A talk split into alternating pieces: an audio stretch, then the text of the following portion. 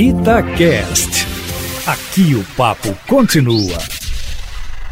A ministra da Mulher, Família e Direitos Humanos, Damares Alves, disse que houve um aumento de 9% no volume de denúncias recebidas pelo Disque 180, que é o serviço que recebe denúncias de violência doméstica. Os dados, segundo a ministra, são referentes a balanço comparado com o mesmo período do ano anterior. Damares afirmou que o governo está preocupado com a possibilidade de aumento da violência doméstica durante a epidemia causada pelo novo coronavírus. A preocupação da ministra é compreensível, considerando que nesse período de isolamento social, eventuais agressores e vítimas estão convivendo mais intensamente no ambiente doméstico.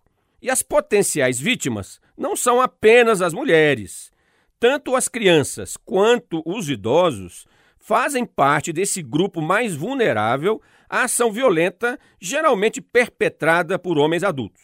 Contudo, é preciso cautela com esse tema para não criarmos factoides, ou seja, informação falsa ou não comprovada que se aceita como verdadeira em consequência de sua repetida divulgação pela imprensa. Não dispomos, por enquanto, de nenhum dado estatístico substantivo que nos permita afirmar que a violência doméstica está aumentando nesse período de pandemia. É fato, entretanto, que na China, ativistas sociais relataram um aumento das agressões em meio à quarentena.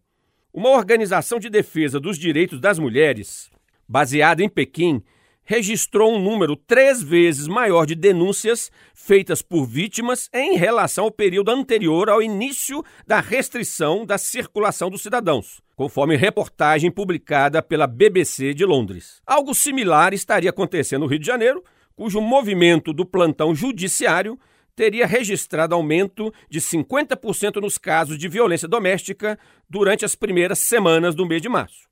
Confesso que não me arrisco a dizer que esse fenômeno realmente vai se agravar com o prolongamento do isolamento social. Tenho dúvidas a respeito. Acredito, inclusive, que o número de feminicídios tende a diminuir nas próximas semanas, acompanhando a tendência de outras modalidades de homicídios. Isso não significa, contudo, que as autoridades da segurança pública devam ignorar o tema.